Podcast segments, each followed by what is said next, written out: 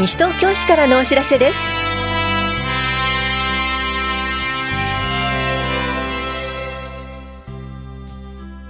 今日は証明書コンビニ交付サービス停止。NPO パワーアップ講座もっと知ろうよ SDGs などについてお知らせします。インタビュールームお話は西東京市社会教育課の桂明子さん。テーマは子どもたちの見守りに協力してみませんか？放課後子ども教室についてです。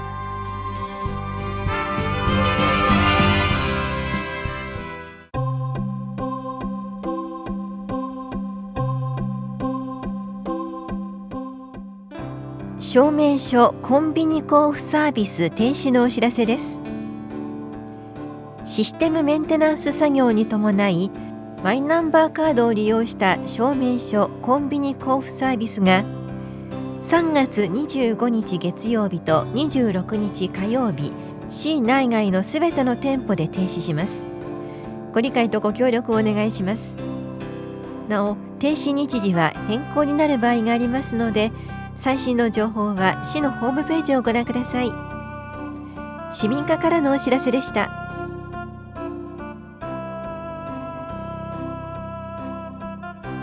NPO パワーアップ講座。もっと知ろうよ。SDGs のお知らせです。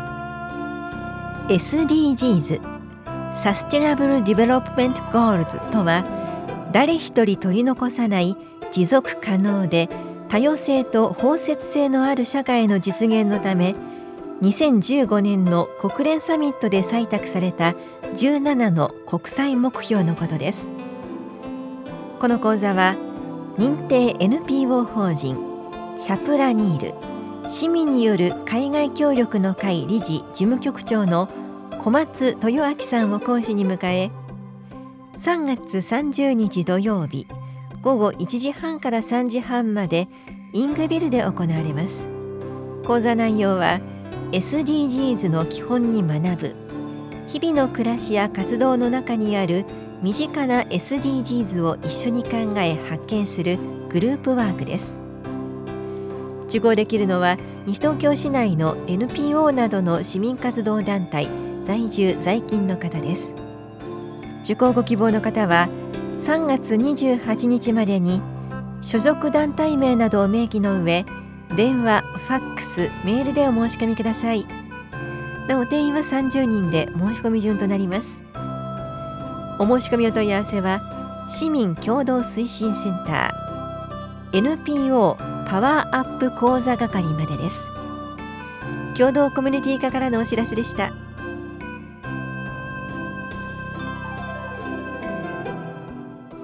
西東京シャキシャキ体操パート2講座のお知らせです。初心者大歓迎。足の筋力やバランス能力を向上させましょう。この講座は西東京市在住で立位が取れる方を対象に3月29日金曜日午前10時から11時半まで田梨総合福祉センターで行われます。受講ご希望の方は前の日までに電話でお申し込みください。なお7人以上で出張講座も実施します。お申し込みお問い合わせは本屋保健福祉総合センター健康課までです。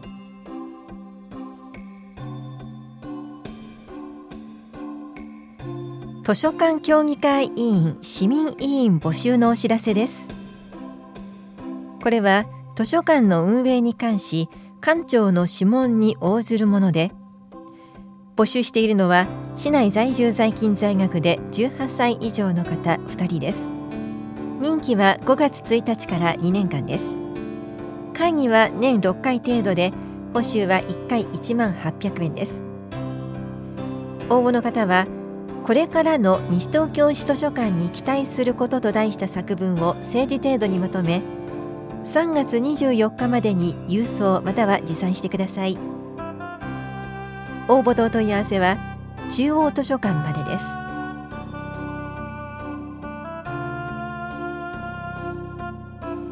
育児相談と子育て講座のお知らせです。乳幼児と保護者を対象に身体計測と育児に関する相談を行います。3月29日金曜日は午前9時半から11時まで田梨総合福祉センターで。4月17日水曜日は午前9時半から11時まで法や保健福祉総合センターで行われます。相談ご希望の方は当日直接会場へお越しください。ところで育児相談の会場では生後7ヶ月前後の乳児と保護者を対象にした子育て講座。歯が生えてくる頃の話をします。いずれも午前10時からです。当日直接会場へお越しください。詳しくは健康課までお問い合わせください。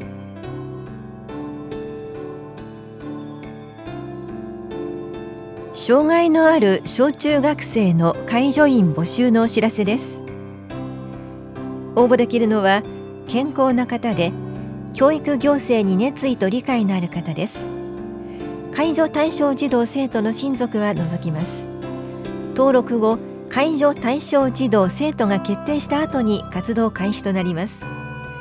活動時間は登校から下校時刻のうち可能な範囲で活動場所は市内小中学校です。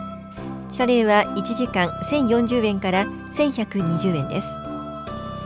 応募の方は市販の履歴書に必要事項を明記し法や庁舎3階の教育企画課へご持参ください。募集期限はありません。なお無償ボランティアが可能な方はその旨も明記してください。教育企画課からのお知らせでした。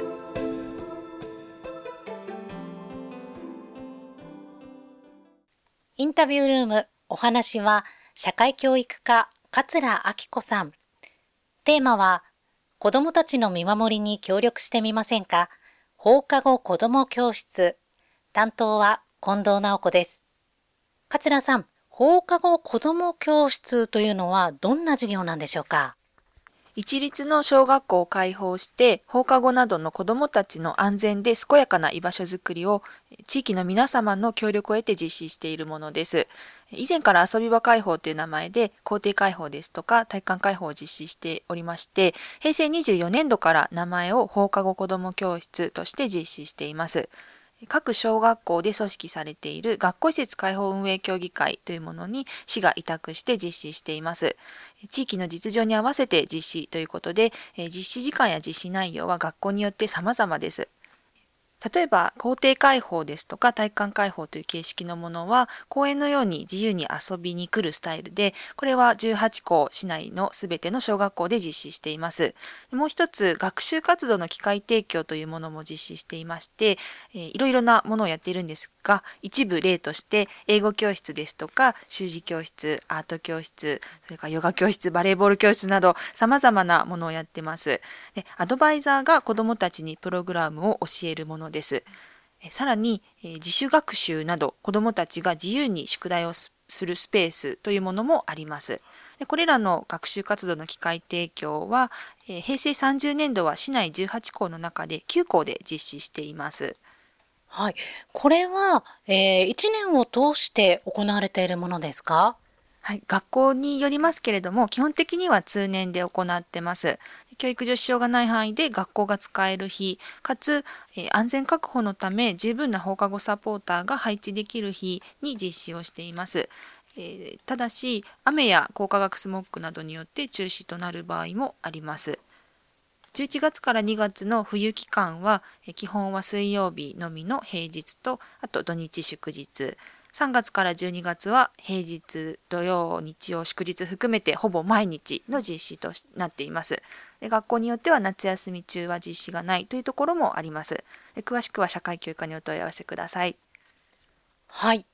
えー、現在、放課後サポーターを募集しているということなんですが、改めて放課後サポーターというのはどういうことをしてるんですか？この放課後子ども教室で子どもたちの安全のための見守りをしていただく方々です。授業の準備ですとか片付け、それから子どもたちの受付、実施最中の子どもたちの見守りをしていただいてます。校庭開放とか体育館開放は平日は1時間程度、休日は3、4時間程度、学習活動の機会提供は学校によっては1時間半から4時間程度など様々です。放課後サポーターの皆様へは1時間あたり平成31年度は990円の予定で借金をお支払いします。でこれには準備と片付けの時間も含まれます。放課後サポーター興味がある、やってみたいっていう方がいらっしゃったらどうしたらよろしいでしょうか？4月に説明会を実施しますので、そちらにお越しください。全部で3回実施します。4月の6日土曜日午前10時から棚視聴者2回、4月の9日火曜日午後3時から棚視聴者5回、4月11日木曜日午後3時から本屋庁舎4回で実施しますのでお越しください。原則お住まいの地域の小学校で活動できる方で、高校生を除く18歳以上70歳未満の方を募集します。心身ともに健康で放課後や休日の子どもたちの安心安全な居場所づくりに熱意のある方のご参加をお待ちしています。す、べ、ての小学校で放課後サポーターの募集をしているわけではありませんので、登録いただいてもお待ちいただいたり、あとはお住まいの地域でない小学校をご紹介する場合もありますのでご了承ください。問い合わせは社会教育課042-438-4079にお電話ください。また、えー、事業についてホームページにも掲載しておりますので、えー、市のホームページの学ぶ楽しむのところからご覧になってください。それでは桂さん、最後にお聞きの市民の皆さんへ一言お願いします。放課後子ども教室は放課後や休日など安心安全な子どもたちの大切な居場所となっています。いろんな体験や交流活動を通じて、社会性や自主性、創造性などの子どもたちの豊かな人間性を育むことにつながります。地域の皆様にご協力をいただくことで、地域社会全体の教育力の向上ですとか、地域の活性化、子どもたちが安心して暮らせる環境づくりを推進していければと思います。ご興味のある方は、ぜひ4月の放課後サポーター説明会にご参加ください。ありがとうございます。インタビュールームテーマは、子供たちの見守りに協力してみませんか？放課後子供教室。お話は社会教育課桂明子さんでした。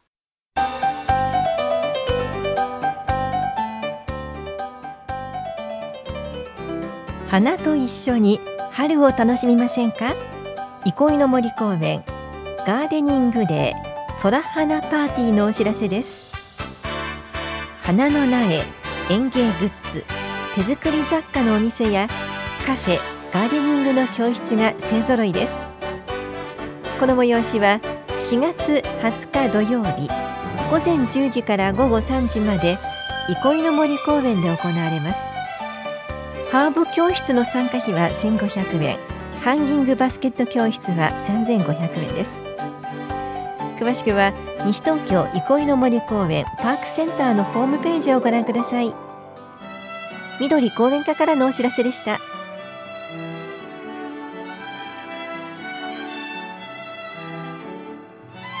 この番組では皆さんからのご意見をお待ちしています。FM 西東京西東京市からのお知らせ係までお寄せください。またお知らせについての詳しい内容は広報西東京や西東京市ウェブをご覧いただくか西東京市役所までお問い合わせください。電話番号は042-464-1311 042-464-1311番です。以上西東京市からのお知らせ亀井さゆりでした。